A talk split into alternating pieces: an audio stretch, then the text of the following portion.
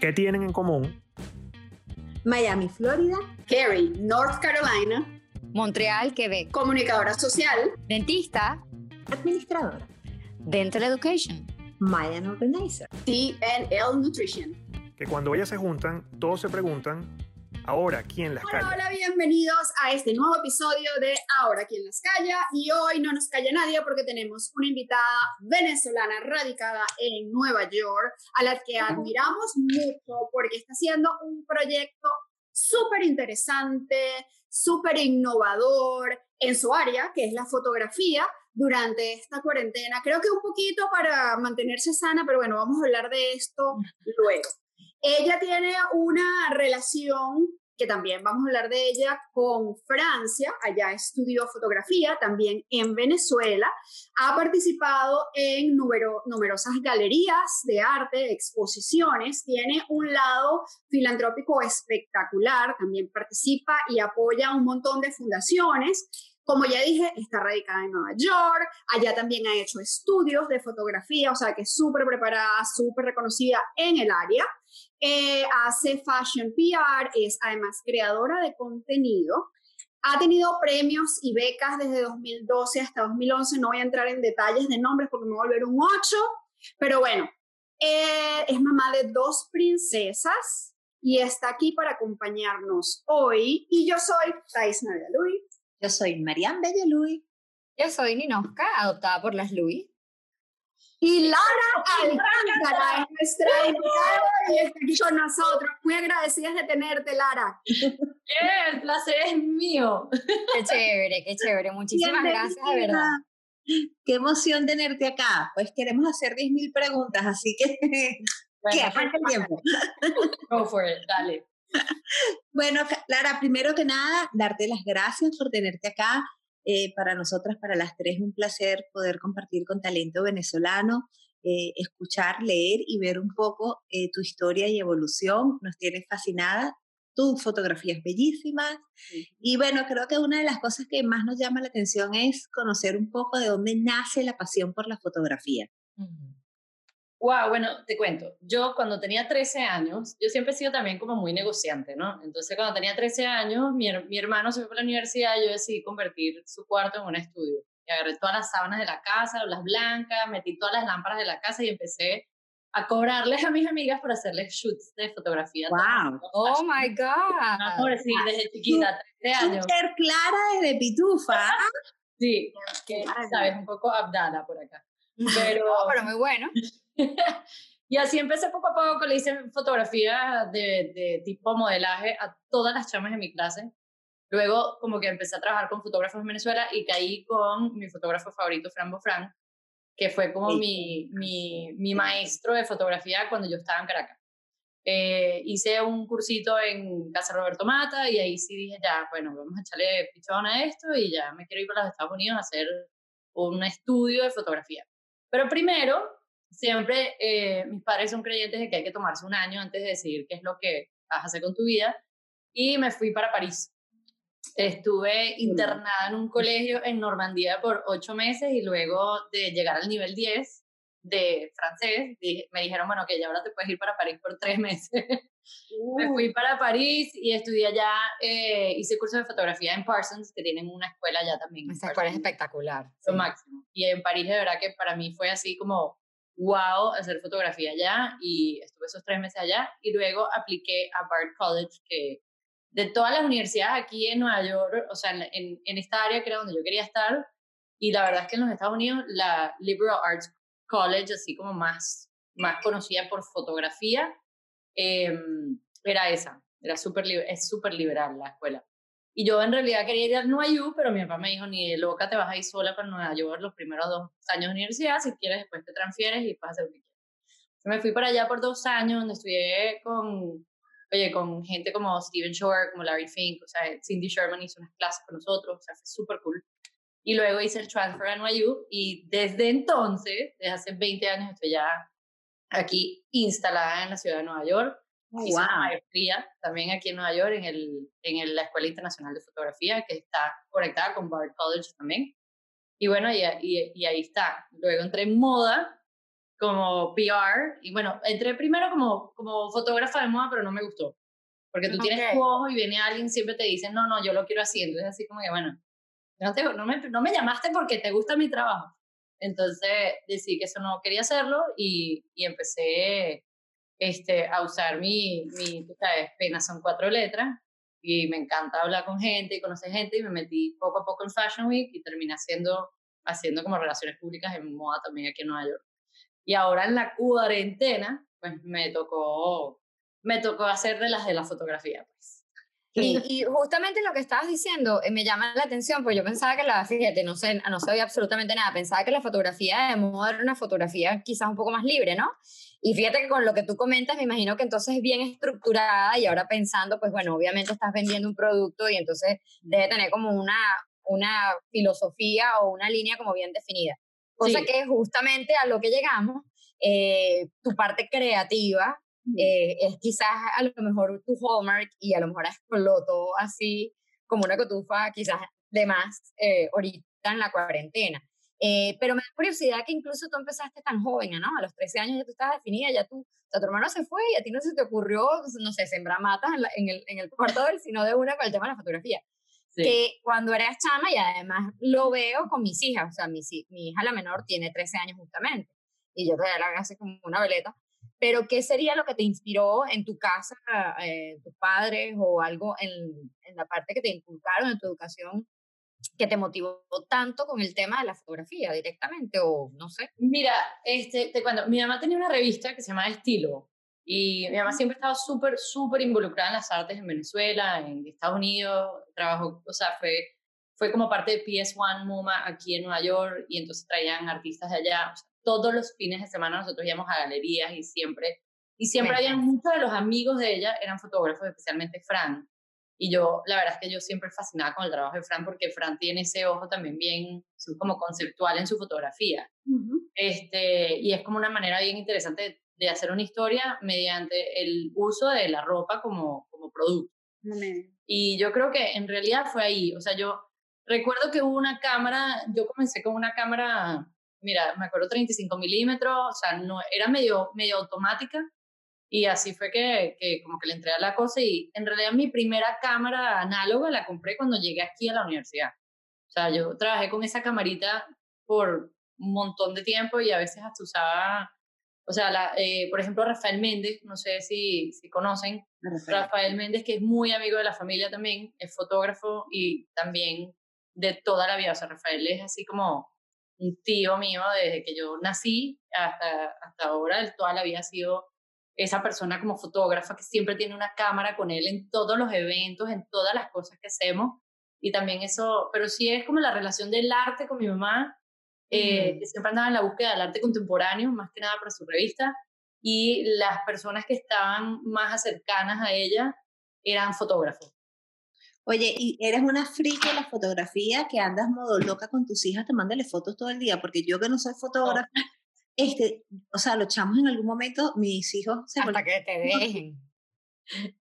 Mira, no, no, y mi esposo me lo dice todo el tiempo, y que tú por qué no le haces fotos bellas a tus hijas, no sé qué, nunca tienes cámara cuando salimos de vacaciones, yo, o sea, porque la cámara es pesada, yo soy muy, yo soy muy, primero soy súper OCD, entonces todo tiene que ser como muy, muy estructurado, y eh, yo cuando hago fotos, usualmente tengo un cuaderno donde dibujo la foto que tengo en la cabeza y entonces de ahí tengo un trípode, monto mi... O sea, es como bien, es bien estructurado. Sí. Entonces no hay nada que no está planeado. Y para mí tomar fotos de las niñitas, para mí está bien. O sea, con el celular está súper bien porque, eh, o sea, es como el día a día. Sí he hecho varias fotos con ella que sí son estructuradas, que por ejemplo, hice una en mi, Instagram. Tienes en tu Instagram una bellísima, ellas montadas como en una canoa. exacto. una góndola. una góndola. Una canoa, no en una góndola, porque están de francesitas, es verdad, con su camiseta de raya. No, no, bellas. O sea, eso fue una marca que yo trabajo mucho con esa marca y ellos me mandaron ropa para las niñitas, como para, o sea, nosotros básicamente colaboramos mucho. Y nada, cuando me mandó los suéteres, se me ocurrió inmediatamente como que Italia, góndola, gondolieri, eh, o sea, no, no podemos viajar, entonces hicimos una góndola de cartón, la pintamos y todo, y luego hicimos la foto en la terraza. Si tú ves el, el, como el behind the scenes, lo ves ahí, están ellas ahí, o sea, en realidad es un pedazo de cartón eh, con las niñitas vestidas de gondolier y con sus, con sus ukuleles tocando y lo que hice fue como hacer una, un, un, sober, como un overposting de layers que, para que se viera como Venecia. Qué bella. pero eso fue planeado, o sea, pasamos cuatro días haciendo la góndola, fue súper, súper. Claro, nada de tomar fotos para que, que te tomo. O sea, fue un cuatro días. Sí. Clara, y ahorita que mencionaste el tema del, del teléfono, ¿cuál es tu apreciación de la, vamos a llamarlo fotografía emergente por ponerle un nombre? Sí. Este, todos estos fotógrafos nuevos que, que, bueno, lo que utilizan son filtros y, y todas estas apps en vez de de repente una cámara propiamente. Este, bueno, te cuento. yo creo que la fotografía digital ha hecho que, que el fotógrafo, en realidad todo el mundo puede ser un fotógrafo. O sea, eso ya de por sí es, it is what it is, ¿sabes? Este, hay gente que a veces que, que sí me dice que, wow, pero tú tienes una maestría, o sea, yo estudié fotografía, eso es mi carrera, hay muchísimos fotógrafos por ahí que tienen un talento increíble y que nunca fueron a la universidad, que o sea, agarraron un teléfono y fueron buenos y después de ahí poco a poco fueron dándose cuenta que si tener una Canon o tener una Sony DSLR, ya la diferencia es grande. O sea, yo no tomo fotos para mi Instagram para nada ni para mi trabajo con un celular. O sea, eh, eso es más como, como para tener las niñitas, porque uno que imprime eh, para los álbumes y todo eso son 5x7, 4x6. Claro. en realidad y si lo vas a mandar a alguien, se la mandas. Es como bien sencillo. Pero sí, hay, hay, hay gente que hace cosas maravillosas con el teléfono que hasta yo todo lo que es Photoshop y Lightroom lo hago todo en la computadora y hay gente que hace PixArt y pegan y montan y, borran y ponen un sol con estrellas y tal y perfecto, les queda buenísimo. Claro, para, para, para lo que es social media, ¿no? Porque cuando la vas a imprimir probablemente no sale tan... Sí, la calidad no es igual. Pero sí, el que quiera puede ser fotógrafo, eso eso ya pero, pero desde el punto de vista de la profesión como tal, porque bueno, evidentemente tú te metes en, sobre todo Instagram, que es una plataforma tan visual, ¿no? Y que básicamente eh, como que el objetivo de Instagram es eso. Sí. yo creo que se agradece, ¿no? El tema de, de, de, al colirio en los ojos y tener esa fotografía tan bonita. Pero desde el punto de vista de la carrera como tal, de profesional en la fotografía, eh, pues yo me imagino que a lo mejor ha producido algún impacto ese, este, esta vulgarización de la de fotógrafo, como tú dices, todo el mundo puede ser un fotógrafo. Y bueno, sí, todo el mundo puede ser un fotógrafo, pero ya va, o sea, la calidad de una fotografía que tú vas a tomar específicamente para un producto o para un evento no es lo mismo que tú con el Nashville, el, el, el, filtro de Nashville de Instagram y ya. Ya. No, es verdad, es verdad. O sea, claro que sí, yo, yo me, o sea, yo, yo cuando a mí me pregunta qué, ¿qué haces tú que estudiaste tal? Yo soy fotógrafa, esa es mi, mi base, pues, y lo estudié. Y además yo sí creo que cuando, cuando haces un estudio de fotografía ya completo de esa manera, o sea, no solo hablas de, o sea, no solo tomas fotos, hablas de todo, hablas de la historia de la fotografía, de dónde viene, cuáles fueron los primeros que hicieron fotografía, por qué fueron, por qué llegaron a donde están, por qué Steven Shore, Steven Shore, por qué Cindy Sherman, Cindy Sherman, o sea, este, hablas de composición, hablas de, cosas que son mucho más deep en el mundo del arte, ¿no? O sea, también te enseñan a trabajar mucho con el concepto, o sea, la conceptualización de las imágenes es una parte muy importante, o sea, claro, tú ves ahí y todo el mundo es un, o sea, la, gente que hace, por ejemplo, bloggers de moda, que se toman unas fotos bellísimas, o sea, me parece que, que, gracias a Dios la mayoría pues se enfocan en hacer fotos bonitas, pero si te pones a ver la mayoría no tienen un concepto por detrás. Entonces ahí yo creo que es ahí donde se define como la, la diferencia entre el fine art y mm. las fotos como básicas de Instagram. Pero, o sea... Ver, o sea, yo cuando veo tus fotos veo fotos artísticas, o sea, veo fotos de que tienen como mucho más profundidad en cuanto a trabajo y versus otras fotos que lo que siento es que, bueno, yo estudié marketing, entonces cuando yo eh, disfruto el Instagram y todas las fotos de Instagram y todas las cuentas de Instagram, estoy disfrutándolas como una vía de marketing. O sea, yo digo, si en algún momento cuando yo estudié, eh, pues hacíamos marketing a través de revistas, de radio, televisión, vallas publicitarias, eh, hoy tener un acceso tan rápido como son las redes sociales, tan accesible, tan, tan manejable por todo el mundo, cuando yo veo unas fotos lindas en ese aspecto, siento que es como que, bueno, la foto para vender tu negocio. Pero cuando entro en tu cuenta, no estoy viendo que es la foto para vender, bueno, sí, obviamente es la manera tú de vender tu negocio, pero viendo unas fotos con una calidad, con una producción mucho más eh, producida, y entonces ahí dice, bueno, esto es definitivamente un fotógrafo. Sí, esta no es la típica...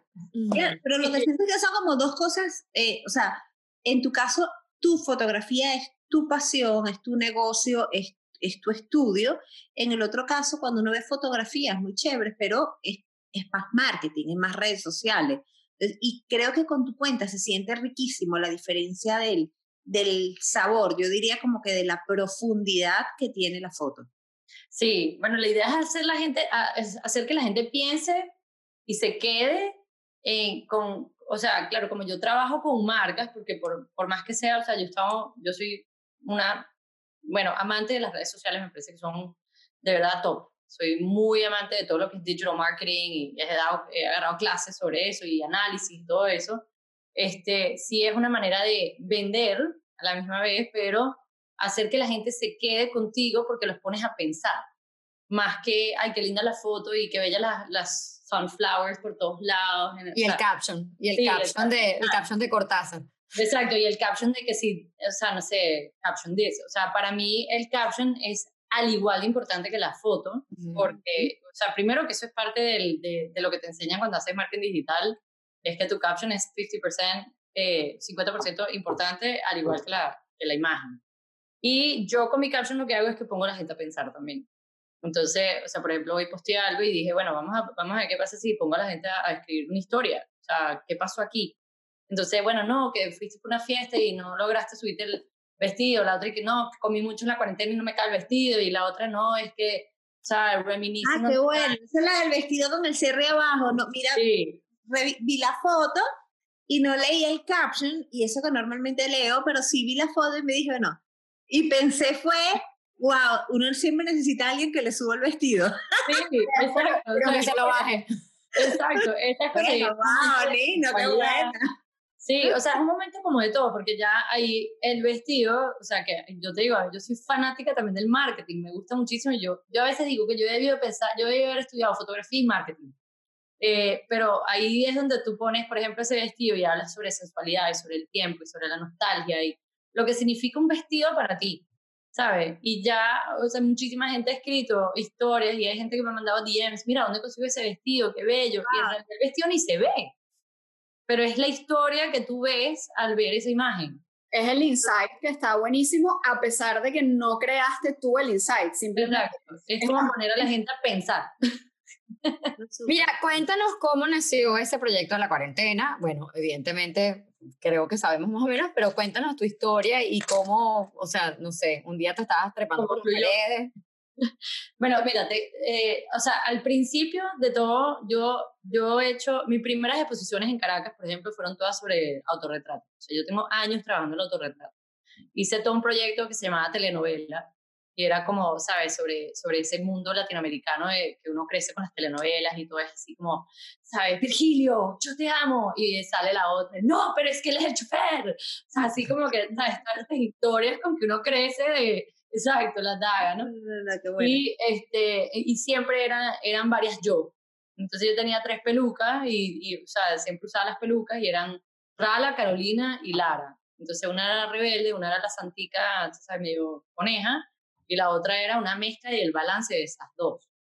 Entonces, ese trabajo lo hice y, y me fue súper chévere, hice exposiciones aquí en Nueva York con eso y después fuimos para Francia, hicimos una exposición allá y, y luego, o sea, obviamente ustedes saben que uno cuando ya llega el momento donde te casas, tienes a los niñitos, no sé qué, hay muchas cosas que abandonas y que te olvidas de quién eres tú porque tienes como mil cosas que tienes que estar pendiente antes de, de yourself. Eh, yo creo que el, lo que hizo la cuarentena, porque yo tenía tiempo que no trabajaba la, el autorretrato y yo tenía tiempo en verdad que no hacía fotografía constante como lo estoy haciendo ahorita. Eh, la cuarentena fue así como una serie de, de eventos desafortunados, afortunados, en ese sentido. Porque me di cuenta que, o sea, la musa de uno está usualmente dentro de uno. Y si tú la dejas salir, ella está ahí. o sea, esa persona que tú quisiste ser cuando estabas en la universidad, que quisiste ser, que, que bueno, de repente vinieron mil cosas y te cambiaron el camino y entonces el plan y las, sabes, todos los rollos que vienen con tener muchachitos, con el marido, con la cosa, el trabajo, que uno no puede, o sea, todas esas cosas como que te desvían. Y una cosa que hizo la cuarentena fue volver a, a entrar en ese ciclo de, aquí estás, esto es lo que tienes que hacer, este es tu 9 to 5 job acuérdate de lo que te gusta y acuérdate de dónde vas a poner tu tiempo. Entonces, eh, lo mezclas con la desesperación de eh, limpiar demasiado, planchar, que odio planchar, o sea, de verdad, la plancha la puedo botar al final de esta vaina. Yo no tengo plancha, yo no tengo plancha. o sea, yo jamás he planchado en mi vida y, o sea, planché dos veces y dije, odio, odio, o sea, detesto. Pero la lavada, por ejemplo, o sea, están cuatro personas viviendo en mi casa constantemente, que usualmente yo hago que sí, una comida grande al día, que es la noche, ya. Ahorita no es desayuno, almuerzo, cena, snacks, no sé qué, tengo hambre, no puedo, el colegio, el Zoom se cayó, el, es desesperante. O sea, y los horarios, o No, todos despiertan a una hora diferente, todos Sí. comen a una hora diferente, es una locura. No, no, Es es una locura. Entonces, claro, te- la primera imagen de todo esto salió porque yo iba a trabajar con una compañía que ya, o sea, ya ellos básicamente me habían pagado y todo, y tenía, tenía toda la ropa y todo, íbamos a hacer todo un shoot, y no logré hacerlo, y ellos me escribieron y me dijeron, mira, o sea, no sé si, si que, o sea, quédate el vestido, chévere, perdón que no pudimos hacer la foto, y, y bueno, el pago, pues vemos después, y yo dije, no, pero vamos a hacerle igual, o sea, se hace a la cuarentena, pues. Estaba mi hija haciendo su, su primera semana de colegio y yo estaba poniendo unas cosas en la lavadora y vi la oportunidad de el vestido, los tacones y el desespero ese de como mujeres al borde del ataque nervio. Exacto, tal cual. Ay, Yo lo vi ay. Almodóvar total. Exacto, Ajá. total así de que ya tienes los pelos así. Y dije, bueno, si yo pudiera ahorita escaparme, me meto en la lavadora y hasta luego. O sea, entonces dije, bueno, vamos a ver, me traje la cámara, monté el trípode y tal. Me metí dentro de la lavadora y, y, y mi hija me acuerdo que se volteó y me dijo, ¿qué estás haciendo? O sea, y ella en clase, ¿no? Con los 20 carajitos en el colegio. Y ella en clase y se voltea Qué bueno.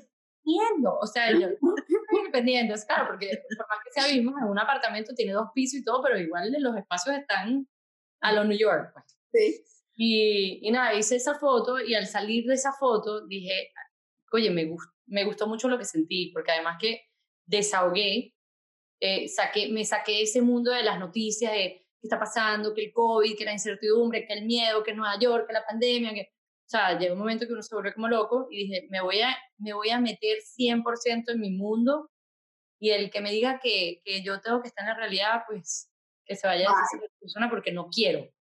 Yo no puedo cambiar nada. Yo lo que puedo hacer para el mundo es quedarme en mi casa y no salir.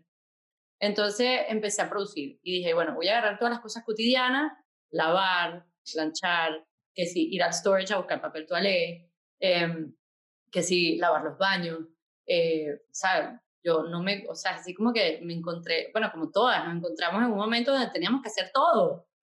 Y, y qué fastidio, o sea, pero bueno, lo que hice fue convertirlo en una historia. Y esa cámara venía conmigo para todos lados. Éxito, genial. ¿no? Y, y la La cámara, la cámara al principio de la cuarentena dijo, ah, bueno, mira, vamos a descansar, aquí viene una cuarentena, y llegó Lara con la creatividad y la cámara dijo, No, oh, sí, my no, la cámara la he usado más que nunca, te lo juro que, o sea, Las fotos reales que tienes colgadas en el armario, o sea, bueno, Dios, esta foto, por ejemplo, fue un día que yo estaba acá arriba, estaban las niñitas en clase, yo estoy viendo mi closet y digo, chamo, o sea, ¿cuándo será que vamos a poder volver a salir y usar esta ropa que, Vestirse. o sea, que, ¿cómo se-? y después dije, bueno, como yo soy, yo tengo como un tornillo suelto por ahí, dije, ¿cómo se sentirá? ¿Sabes? Estar metido en un escaparate y ser, ¿sabes? Mi chaqueta mili que me la acaban de regalar y no me la puedo poner, no puedo salir. Entonces dije, bueno, vamos a meter en el closet a ver qué tal. Y me guindé con un gancho. sí. es que yo la abrí, la veía y la abría, está guindada de verdad y la cerraba. Me Pero guindé no, está guindada, está guindada. O sea, eres un palo, porque para estar que el gancho te aguante tiene que ser una Pero firifina. eres liviana, tú eres liviana. No, sí soy, sí soy, pero, o sea, me guindé propiamente y, claro, yo soy medio maga con el Photoshop y puse, yo puse un vasito de vidrio donde yo puse los pies Ah, wow. y ese vasito de vidrio en Photoshop lo borré. Entonces queda a la niña guindada en el closet, pero la cara de, de esa foto es muy el feeling que uno, que yo tenía ese día, era así como que, eso era así como mes número dos.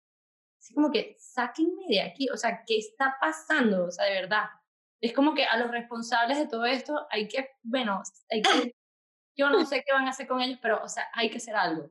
Porque de verdad que nos ha, nos ha cambiado la vida.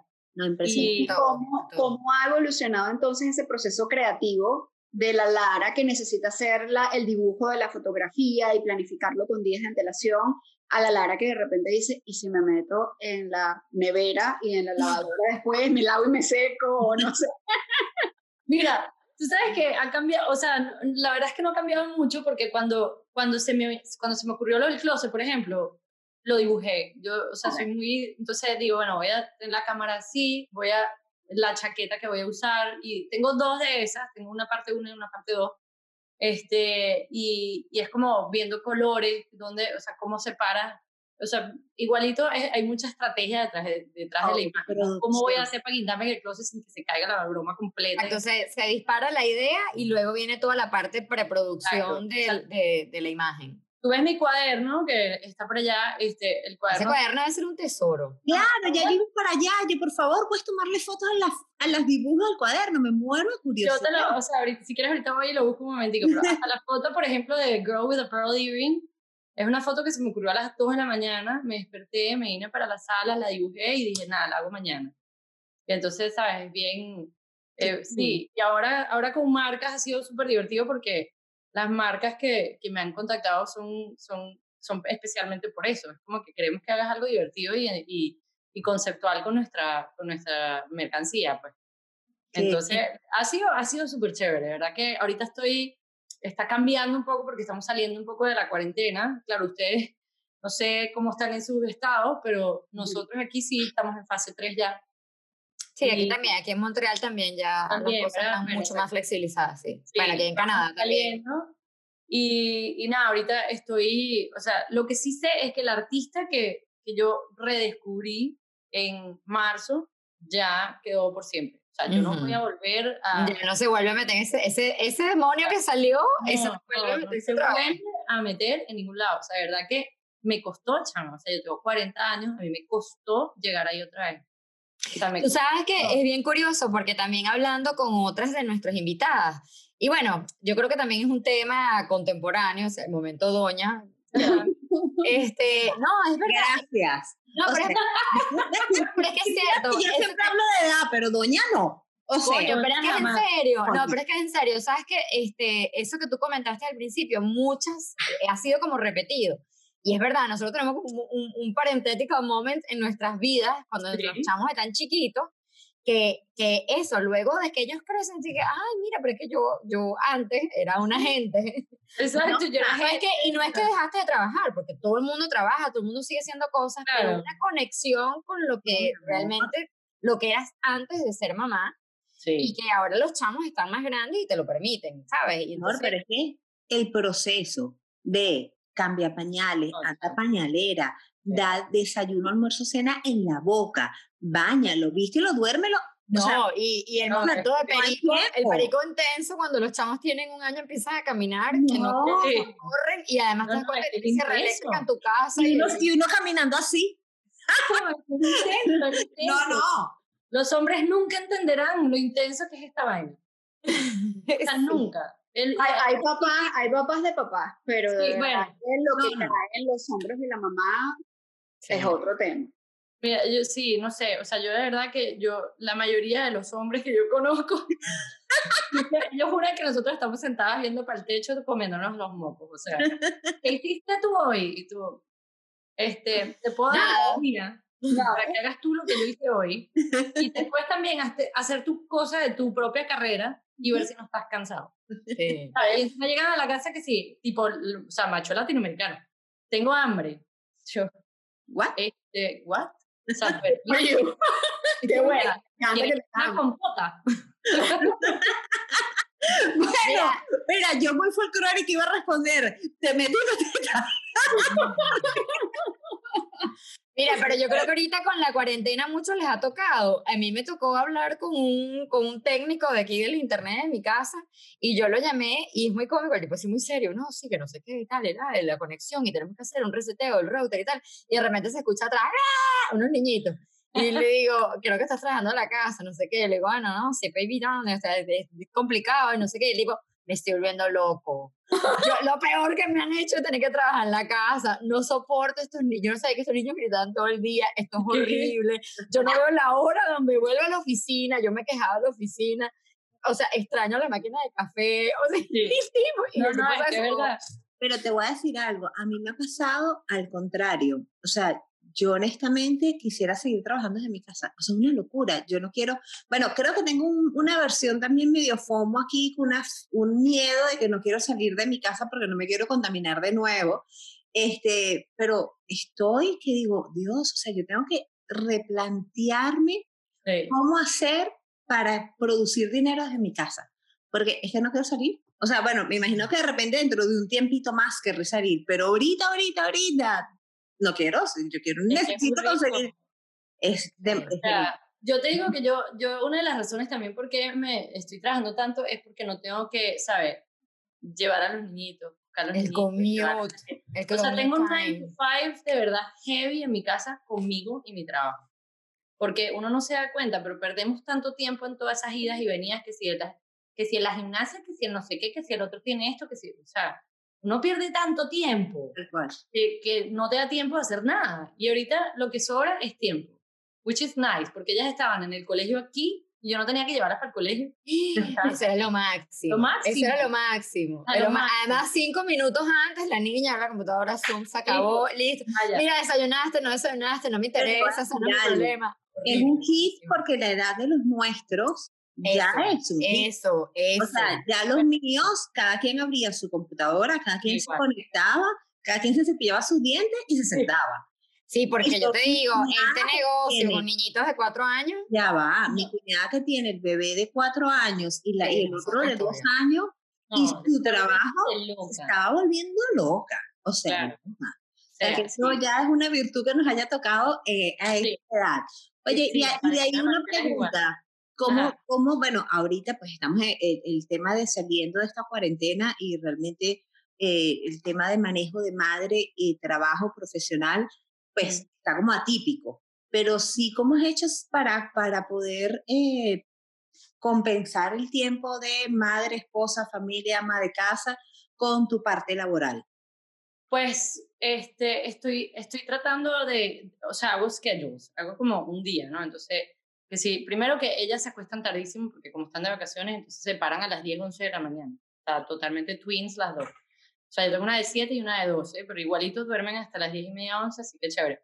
Pero yo me paro a las 7 y cuarto igual todos los días como, como día de colegio. Me paro a las 7 y cuarto y esas tres horas son, va, o sea, son las mejores horas rinden. mañana porque de verdad que son para mí no hay nadie, mi esposo no está porque ahorita él está trabajando full time otra vez, este, las niñitas están durmiendo, soy yo, mi café y, y mi computadora y si tengo que hacer fotos hago fotos, este, pero sí, ahora, ahora que, que podemos salir un poquito también, ahora lo que he estado haciendo estos últimos días es research, ando en una nota de Gregory Crewdson, Fellini, eh, Dalí, o sea, es la misma nota medio surrealista, Ujú. pero, pero ahora, ahora va a cambiar un poco ese trabajo y se va a convertir en algo mucho más, mucho más conceptual y todo. Eh, pero estoy bastante emocionada con eso. O sea, ahorita las niñitas se van para camp, si Dios quiere, en, en Florida, por cierto. ¿Ah, ¿Viene para la llanada? sí. ¡Ay, qué fino! La ¿Para tercera cuál? ¿De las- Sí, es que llegamos a la tercera temporada. Sí, wow, sabes que sí es que llegamos a la tercera temporada, Sí. este, de, pero sabes que Jonathan desde el principio dijo, la primera y la segunda, la segunda estoy 100% segundo que van. Tengo Sí. mis dudas en la tercera y wow, Sí. los números aquí están tan heavy. Mm. Sí, bueno, no sé, o sea, por ahora igualito, igualito cuando, cuando empezamos todo eso, la cuarentena era al revés, ¿no? Porque Nueva York era el lugar epicentro y entonces había que hacer cuarentena en Florida, entonces mi, mi esposo dijo, bueno, nos vamos 10 días para Los Cayos y nos vamos el sábado, nos vamos para Los Cayos por 10 días y después de ahí es que vamos al campo. Así que si vamos o no para el campo, igualito tenemos como que ese, o sea, ese descanso. Estamos, estamos aquí vueltos locos. Esto es Nueva York, aquí no hay playa, aquí no hay naturaleza, esto es, o sea, de verdad que eh, bien, bien difícil, pues. Y ya, o sea, ya estamos así como que, ¿qué? Nos vamos para, mi mamá está ahí, que, ¿qué? ¿Tú te vas para Florida? ¿Tú te volviste loca? Pero bueno, ya nos vamos, eso no importa, nos vamos a cuidar, nos vamos a encerrar en un hotel allá en la mitad de la nada y, y, y, vamos a ver, o sea, igualito tampoco es que no lo vivimos aquí, aquí lo vivimos también, la pandemia big time. Y fue súper intenso, sí, fue súper intenso. Súper intenso, esto fue de verdad. es totalmente diferente en, en, el hotel con la vista al mar y la playa de abajo a estar metida ahorita, o sea, se necesita. Sí, sí, no, y ellas lo necesitan, o sea, yo, mira, si llegamos al camp y, y ellas logran hacer su camp, esas dos semanas son o sea, de verdad que ahorita la prioridad es, la, es como el mental health. De sí, ella, sí, sí, va a ser priceless. Yo puedo llegar a ese camp, chame, que los en cuarentena allá por las dos semanas de camp, que se llenen de barro todos los días y que jueguen y hagan todo lo que tienen que hacer. Ya yo me considero como que, o sea, el, la mentalidad y el mental health está back to normal. Sí, sí, sí, sí, de verdad que les hace falta. Pero siendo esposa de un médico, ¿cómo, ¿cómo has mantenido esa, esa calma? ¿Sientes que si no tuvieras esa pasión por la fotografía y la facilidad de ejercer tu pasión en las condiciones de confinamiento, no hubiese sido tan fácil o crees que...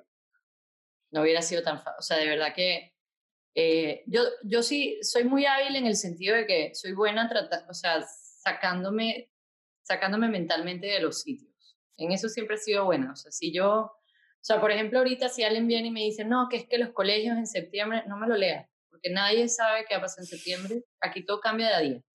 No, pero es que lo dice el New York Times, no me importa porque en verdad la persona que lo escribió en el New York Times porque tiene que llenar esa página, no tiene ni idea. El día que me manden el papel el 30 de agosto y me digan, así van a empezar clases chévere, yo le... En ese momento lo leo.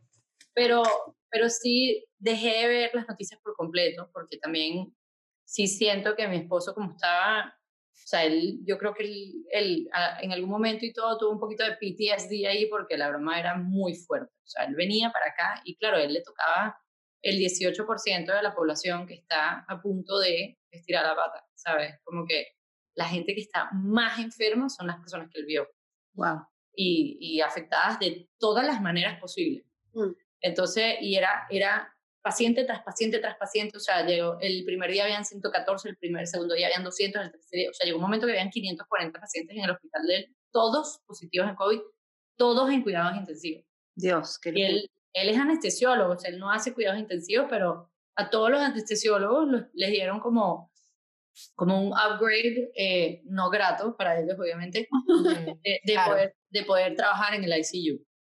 y, y, eso fue, o sea, me decía, y él se iba de aquí, mira, se, se ponía casi unos lentes de, de esquí, porque y se ponía tape alrededor de los lentes, la máscara esa de 95 con el tape alrededor, su sombrero se ponía tape alrededor del cuello, o sea, tape así para que no le entrara es que ni una gota, porque claro, nadie sabía en realidad, y todavía no se sabe tanto, pero... Todavía no se sabe, que no hay nada.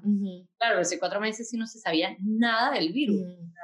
Y él llegaba aquí y era así como que tú lo veías y decías, wow, o sea, entonces yo preguntaba un poquito y, ya cuando empezaba así muy heavy la cosa, como que, bueno, ¿por qué no vamos a cenar? Vamos a tomar unos minitos, ¿sabes? Como que bien, bien relax porque mm, para ah, yo, yo, él me contaba, yo sentía como mi mente empezaba, tú sabes, a, a dar vueltas y era así como que, ¿sabes? Uno tiene como un ego y ese ego usualmente se sabotea al, al otro. Entonces tienes como que tú eres, tú tienes tu lado que dice, sí, tú puedes, esto está buenísimo, tú sigue trabajando y tienes el otro que es el que sabotea, que es tu mente, no, tú eres una porquería, tú no sirves para nada, tu trabajo no es nada que ver, o sea, te estás imaginando cosas locas, así, y eh, tú sientes que cuando vienen las noticias negativas, alimenta como eso empieza a, a cubrirse y es como que no, no, no, no, no, entonces, claro, con estas imágenes y, y, yo trabajando constantemente, sí me saqué y me metí yo en mi propia realidad. Mi realidad de libros fantásticos y de Peter Pan y El Mago de Oz y Alicia en el País las Maravillas y agarraba a mis hijas también y las metía en las fotos y todavía. Eso, es lo, eso es lo que te iba a decir, la participación de la familia. Me imagino que para el mismo Luis Alfredo también fue una forma de evasión, de distraerse con que, vamos a qué, qué, qué, qué, locura sacó. Bueno, estaba aquí y me decía, pero ¿en qué planeta vives tú? O sea, qué bella, es que me imagino su no, total. total. Fue así como que, por favor, explícame, o sea, por favor, dime que leíste el New York Times hoy de que hoy fue que si la muerte número 10.000, o sea, yo no, La verdad es que, ¿en qué planeta vives tú cuando nosotros estamos aquí peleando una pandemia y tú en este mundo de... Yo, bueno, o sea, es la única manera de yo mantenerme sana y también poder mantener a mis hijas sanas. Entonces, claro, ellas se ponían a producir conmigo, ¿sabes? Eh, eh, yo tengo videos de ellas que, o sea, que sí, bueno, yo tengo un botón que yo puedo apretar y yo tomo mi propia foto, pero si yo las involucro, entonces es más divertido para ellas. Ellas mismas agarraron un día y se encerraron en el baño y empezaron a hacer fotos, se pintaron y se montaron en el espejo, hicieron fotos y, ¿sabes? Como que ese, esa cosa de el, día de, la, de cuando hicimos la góndola, por ejemplo, pasamos cuatro días haciendo la góndola, la pintamos, vamos a hacerlo así, ¿qué tal te parece esto? O sea, la producción era como parte de todo el mundo. Hasta Luis yo lo agarraba a veces y le decía, ayúdame aquí que tengo que hacer esta foto. Y en verdad no necesitaba ayuda, pero era así como que, ven. Sí, también involucrar, claro. Te invito, te invito a entrar en mi espejo aquí. entrar a mi mundo loco. Óyeme, y de tus chamas, ¿alguna sí que tú digas, oye, esta tiene vena de que se va a inclinar por esta parte de la fotografía? Y este te lo digo porque en estos días veía un muchacho que es patinador, patinetero, no sé cómo se llamará, pero él anda en su patineta, feliz de la vida y es profesional, pues, o sea, no es una cuestión de que anda por la calle, sino que el chamo es profesional. Y tiene una bebé de tres años y medio, ya para cuatro, una cosa así, y ustedes ven a la pitufa haciendo patinaje, o sea, patinando, pero así, lanzándose en sus piscinas, esta es una locura, la pitufa es una locura. Y yo decía, bueno, ¿cómo a veces los padres eh, con ciertas profesiones... Eh, talentos tan marcados, ¿no? Sí, con talentos marcados, van metiendo dentro de su vida a, a sus hijos. Eh, diferente, por ejemplo, a mi esposo y yo que somos administradores, pues aquí nadie está hablando de números todo el día. Eh, bueno, mi esposo sí. pero, pero en el caso tuyo, por ejemplo, ¿sientes que alguna de las dos trae esa vena de fotografía metida, de, de producción? No de... de fotografía como tal, pero sí son muy, muy creativos O sea, Maya, por ejemplo, eh, y, y, bueno, y ahora Marcela también. Maya agarró el ukelele hace, no sé, hace como dos años por, por un, estaba viendo AGT y entonces se enamoró de esta chama que se llama Grace Vanderwood, entonces Grace Vanderwood tiene un ukelele, Marcel, Maya empezó y... Todas ahora tienen ukelele en la casa, gracias. Maya está... y Nicole también tiene su ukelele. Sí, no, integradísima en ese mundo de escribir música y escribe y, y la verdad es que la música a mí me parece que, sea, no sé si es porque soy su mamá, no creo, porque otra gente también me lo ha dicho y que no, la chama tiene full talento, o sea, y es bien tiene buen oído y ahora Marcela, que es la chiquita, también está haciendo su propia música y como descubriendo que, que eso es un canal para sacar también como ansiedades, miedos, problemas, o sea, cosas que tienes en la mente, etcétera, etcétera, y están escribiendo música constantemente las dos. Pero en la parte artística, o sea, Maya, por ejemplo, tú la ves, ella hace scrapbooking, ahorita se metió una nota de scrapbooking y la, o sea, es un, primero que es súper OCD como yo, o sea, tú ves el scrapbooking de la, de la chama y dices, wow, o sea, que sí, unos papeles, el papel de, de, mis dormidas, entonces el mes de mayo y cómo es la dormida de, de cada día y, cómo lo hace y entonces le pone el tapecito al lado y son súper creativas las dos. O sea, en, en, Marcela en la parte de las manos, o sea, con la cerámica, yo hice cerámica en Venezuela como por 10 años y clases y todo, y, y, aquí en la casa hay, o sea, como... Los tornos y todo. 20, no, no hay torno, pero hay como 20 libras de, de cerámica ah, okay. Entonces hacemos cerámica, hoy estamos pintando piedras para la terraza, o sea, no las pasamos en ese... Y, pero sí creo que es porque yo las he... O sea, para mí es importante que un constante movimiento creativo, pero big time. O sea, no, no, no, sé, no sé si van a hacer otra cosa, pero por ejemplo, Marcela es súper matemática en su mente y Maya también, y yo, yo creo que alguna de las dos va a terminar siendo médico.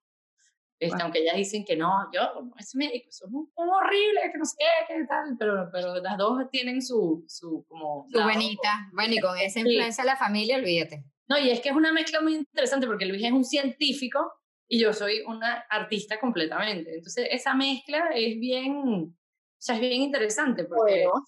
Sí, y, y, bueno, no sé, yo, yo sí creo que algo artístico, Marcela, por ejemplo, ahorita que tiene siete años, que queda aquí como, como, un, como un testimonio, Marcela que dice que ella va a ser actriz. Yo estudié teatro en la universidad también y, soy que sí SAG, o sea, yo soy parte del Screen Actors Guild y he hecho cosas en Netflix y tal, o sea, Jack Ryan, eh, yo estoy en Jack Ryan en uno de los episodios, o sea, ese tipo de cosas. Cool. Sí, es súper cool, me encanta. Eh, y, y bueno, no sé, o sea, de verdad que, pero son súper creativas las dos, eso sí. O sea, esa vena creativa entró así, pero directo. Claro, es que también el, el, ver el día a día, una mamá constantemente en producción de creación, este, tiene, que, tiene que moverlas. Pues, estimulante. Sí, y además que yo soy ese tipo de padre, o sea, yo soy el, el tipo madre que no le gusta mucho lo, los iPads y tal, y, y, siempre ha sido full creación, creación, creación. O sea, ahorita, ahorita en la cuarentena sí hemos dado como... Más flexibilización. Estoy contando que una hora de iPad al día, o sea, es así como que, y eso es bastante. Wow, y lo has logrado, porque te voy a decir, sí. llegó un momento en el que ya yo tiré la toalla. Mira, pero, o sea, ya pero ellos... Pero te voy a decir, en, mi, en, el caso de mis hijos, eh, ambos como que no, no se han quedado, o sea, como que al igual que, no sé, de repente con las chucherías, por poner un ejemplo, o sea, no hay un límite de chuchería, pero ellos no son chucheros, o no hay un límite de iPad, pero tampoco están pegados en el iPad todo el día, ¿sabes? Entonces, como que, pero sí, una hora creo que entrarían en crisis. o sea, bueno, te cuento que sí, o sea, ellas entran en, en crisis, entonces después les digo, bueno, vamos a sentarnos a leer por una hora, se leen unos libros por una hora y si tú te sientas a leer por una hora, yo te doy 40 minutos más. Claro, claro es negociación. Un, es un give and take, sí, sí, porque sí, es difícil, es difícil, lo del iPad es difícil, pero, sí, o sea, lo del iPad es, es, fundamental tratar de, de, controlarlo. O sea, a mí no me importa que usen eh, FaceTime y que hable con sus amigas o que claro, claro. Band, por ejemplo, les encanta, me parece súper cool, pero lo que es que si Roblox y Kingdom Thieves y todo o sea, no sí, me hay que dosificar menos o sea, y si se ponen bravas, ponte brava. O sea, en la vida hay que aprender a aburrirse, o sea. Sí, eso es, eso es una de las cosas que estimula de verdad la creatividad, el, estar aburrido. Sí, que chama, estoy aburrida, bueno, aburrete, chama, entonces en la vida. Muy bien, excelente. Los niños de hoy en día no se saben aburrir. Sí. Sí, sí, sí. Lara, estamos súper felices por haberte tenido en este episodio, de verdad que disfrutamos demasiado, como siempre, hay que buscar quien nos calle porque se muchas cosas que queremos decir, que queremos conversar. Eh, normalmente cerramos con una pregunta que hago yo y después tres preguntas corticas que hace eh, Ninosca. La pregunta que yo te tengo es un poquito de trabajo. Eh, ¿Cuál es la diferencia para ti más grande entre fotografía comercial y fotografía artística? O si crees que es una sola cosa o que una cosa puede ser la otra. La, bueno, primero que la fotografía comercial, así, por ejemplo, si tú tienes que hacer fotografías de un perfume, de este tipo, es súper, súper, eh, o sea, tiene una, tiene una manera de hacerlo muy específica. Necesitas cierto tipo de luces, necesitas, o sea, todo, especialmente cuando son perfumes que son vidrio y no, no puedes tener reflejos de ningún lado, o sea, eso es un trabajón. Y la gente que lo hace, te lo juro que los admiro con todo el alma del mundo, pero yo pasar tres horas fotografiando una botella me puedo morir. eh, pero sí, o sea, si hablas como de fotografía comercial, tipo por ejemplo, una valla de Coca-Cola, creo que puedes combinar las dos cosas bastante bien y es, es, es, algo que yo creo que va a pasar y que está pasando desde hace ya poco tiempo, pero que sí está pasando que las, las imágenes que estamos viendo se están convirtiendo en algo más creativo que nunca.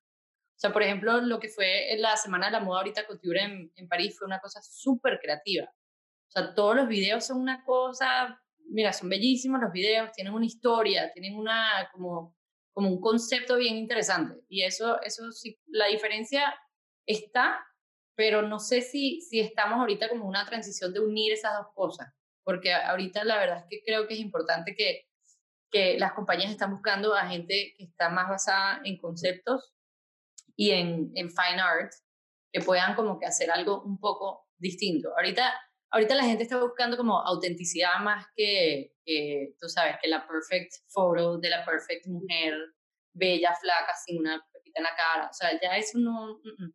Ahorita quieren a la, a la que no está perfecta, a la que tiene su mancha aquí o tiene un corte aquí, que bueno, que es real. Sí, real. Y inclusive lo ves en, en las redes sociales también. La, la gente que, que, tú sigues probablemente ya no te interesa tanto seguir a la gente perfecta, sino que sigues a las personas que de verdad se, se pueden identificar contigo. Entonces, eso es una gran diferencia.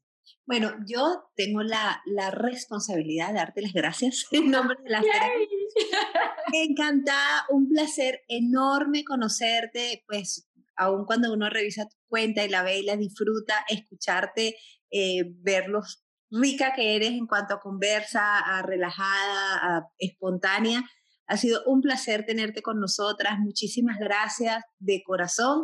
Y bueno, y Ninoska viene con tres preguntas pero Te lo juro que esto ha sido un placer y después de que cortemos, o sea, terminemos de conversar. ok, bien. Claro que sí, ¿no? Y además esta es tu casa, o sea, siéntete libre de autoinvitarte cuando quieras. Drinks los viernes, yo Ah, no, imagínate, maravilloso. Mira, Lara, un destino que quieras volver siempre o un destino al que no hayas ido. Un destino a donde no he ido sería Bali y un destino donde me gustaría volver es a Parrot Key en en, ¿cómo se llama? Turks and Caicos. Mm. ¿Cuál es tu chuchería preferida? Mi chuchería preferida, eh, yo creo que es la samba de maní. ¡Ah, oh, wow! Por, aquí, tenemos una manga que se existía. No me acuerdo que eso existía. me encanta una samba de maní, te lo juro que es así como que, wow. ¡Qué rico! Mira, Lara, y finalmente, ¿qué tienes en tu mesa de noche? ¿Qué tengo en mi mesa de noche? Tengo eh, dos botellas de agua, Em, tengo cremas de mano, tengo eh, un, a ver, varios pares de zarcillos típicos que me los quito en la noche y los voy dejando ahí, una lámpara y cuatro cuadernos con todos con un lápiz y una pluma dentro. ¡Wow! ¡Wow! Buenísimo. Bueno, muchísimas gracias, Lara, de verdad, un placer. Mira, y ya va, sí voy a decir, otro lugar donde sí muero por volver, chamas, a Venezuela. Ay, sí, en mi corazón. Pero, sentimiento compartido. Como estamos pensando en la parte realista, entonces, bueno, no salió Venezuela, pero sí, ¿verdad? mundo artístico, pues sí. Así es, así es. Bueno, y con esta nota alta, hablando de nuestro país al que tanto amamos, nos despedimos de Ahora ¿Quién las calla? Gracias. Queremos darte las gracias por escuchar nuestro podcast. Y recuerda, si te gustó, compártelo. No te olvides de suscribirte a nuestras diferentes plataformas. Nos puedes ver por YouTube, escucharnos por Spotify, Anchor y Apple Podcasts y enciende tus notificaciones para que no te pierdas ni un segundo de nuestro contenido. Y si te gustó, déjanos un review o un comentario. Para nosotros eso es súper importante.